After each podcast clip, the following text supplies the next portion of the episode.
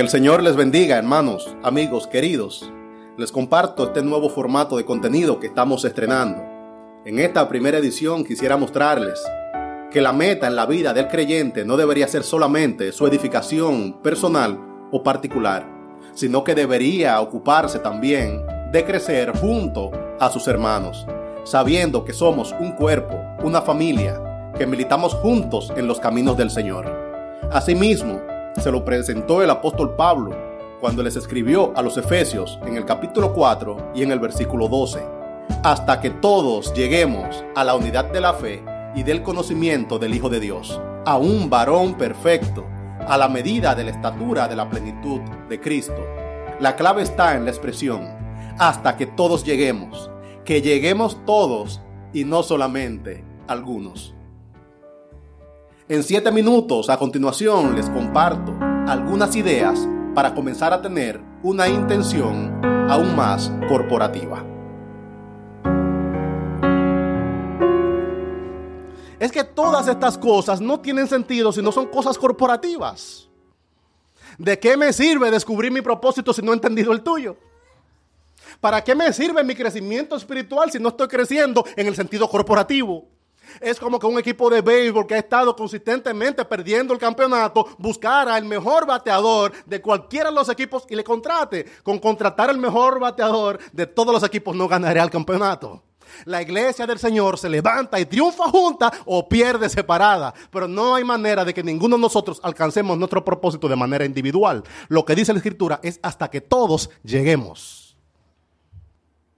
El texto infiere que podemos llegar. Yo le aseguro que ya usted ha visto unos cuantos hermanos suyos que usted dice, ese no llega. Casi todos los creyentes tienen amplias expectativas acerca de su potencial para crecer en el Señor, pero tienen expectativas pesimistas acerca del potencial que hay en el alma de su hermano una de las claves del discipulado cristiano, o dos de las claves, hermanos, que nosotros creemos en la membresía regenerada de una iglesia, al mismo tiempo creemos en el potencial del alma del creyente. Nosotros creemos que el creyente, aparte, aparte de lo que puede decir su apariencia física, tiene un potencial para la edificación. Tenemos diferentes niveles de dones y niveles de fruto en el Señor, pero al mismo tiempo tenemos el mismo nivel de edificación. Por regla general, si una persona tiene a Cristo, esa persona es edificable. Algo que me ha sucedido a mí es que hay creyentes que yo lo he evaluado como no edificable. Pero después he sabido que en otros contextos emergen esos creyentes, crecen y hasta dan fruto. Y aquel por el cual yo juzgué como no edificable, me di cuenta que en otro lugar llegó a crecer y dio mucho fruto para la gloria del Señor. Hermano, si Cristo está en la vida de una persona, por muy pesimista que diga la mirada que podemos hacer sobre ella, esa persona es edificable. Lo que dice la Escritura es que todos podemos llegar, hasta que todos lleguemos. Quiero animarles a que cultiven una intención corporativa. Lo primero, hermano, acostumbres a pensar en nosotros. Una resolución que usted debe tener al año entrante es que cuando usted hable acerca de cualquier expectativa espiritual, hable de nosotros. Yo quiero eh, expectativas corporativas. Tenga muy presente que usted es parte de un ejército. La vida cristiana es un deporte de equipo. No solamente buscamos nuestro perfeccionamiento particular, nosotros queremos aprender a jugar como equipo. Entonces parece quizá un equipo de fútbol que tienes que entrenar juntos y tienes que ganar juntos. El fútbol, por ejemplo, es un equipo que es un deporte que no es para todo el mundo. Si tú una persona que quiere ganar solo, no juegue fútbol. Haga levantamiento de pesa. Y trata de levantar hoy 200 y mañana 400. Ahora, si usted va a jugar fútbol, usted tendrá que jugar fútbol en equipo. La iglesia es un cuerpo, hermano querido. Usted no tiene en sí mismo todos los dones. Usted será edificado a través de sus hermanos y ustedes, sus hermanos, terminarán edificándole.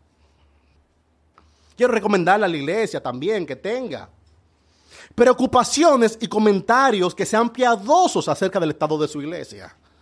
No hay una cosa que decepcione más y es escuchar a una persona haciendo evaluaciones egoístas, egocéntricas y autocomplacientes al respecto de la situación lastimosa en que está su iglesia. Estos hermanos como que no crecen. Ese lado completo, eso está desierto. Por esa parte, hace rato que no se levanta ningún fruto. Ay, hermano, no lo haga así, por favor un creyente piadoso tiene una santa preocupación al respecto del estado de su iglesia, pero hay una manera carnal de manifestar esas expectativas y hay una manera que es piadosa.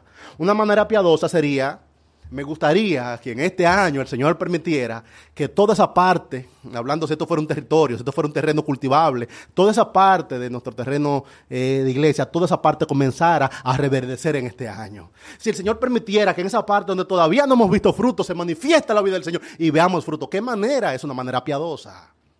No es una manera quejumbrosa, no es una manera que te coloca a ti a una posición superior.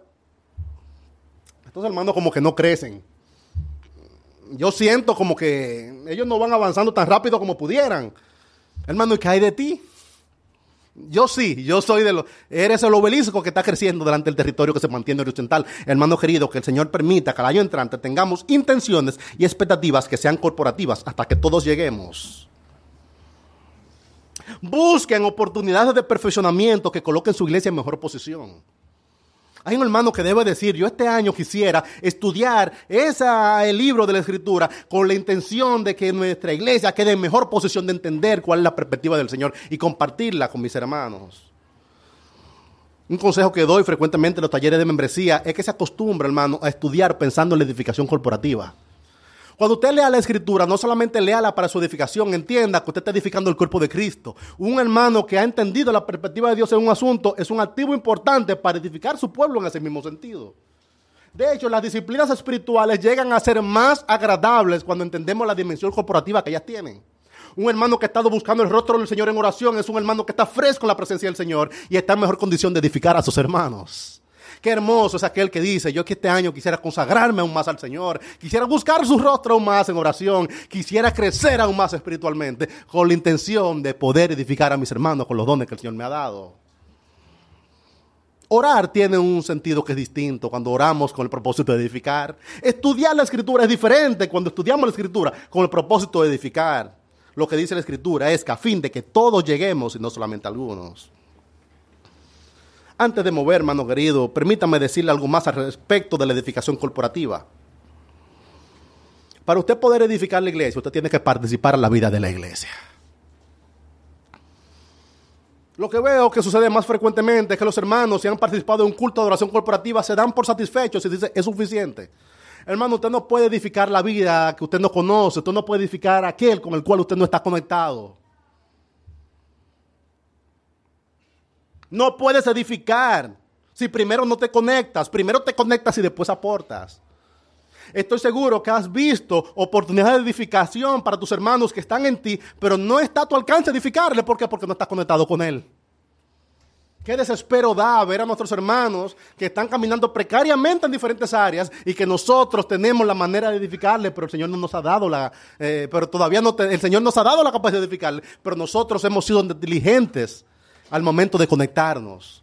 Es necesario que usted tenga una llamada a sus hermanos, es necesario que usted frecuentemente mm, escuche la voz de sus hermanos, porque para usted aconsejar, para usted animar, para usted instruir, es necesario que usted esté conectado con ellos. Usted primero se conecta y después te aporta.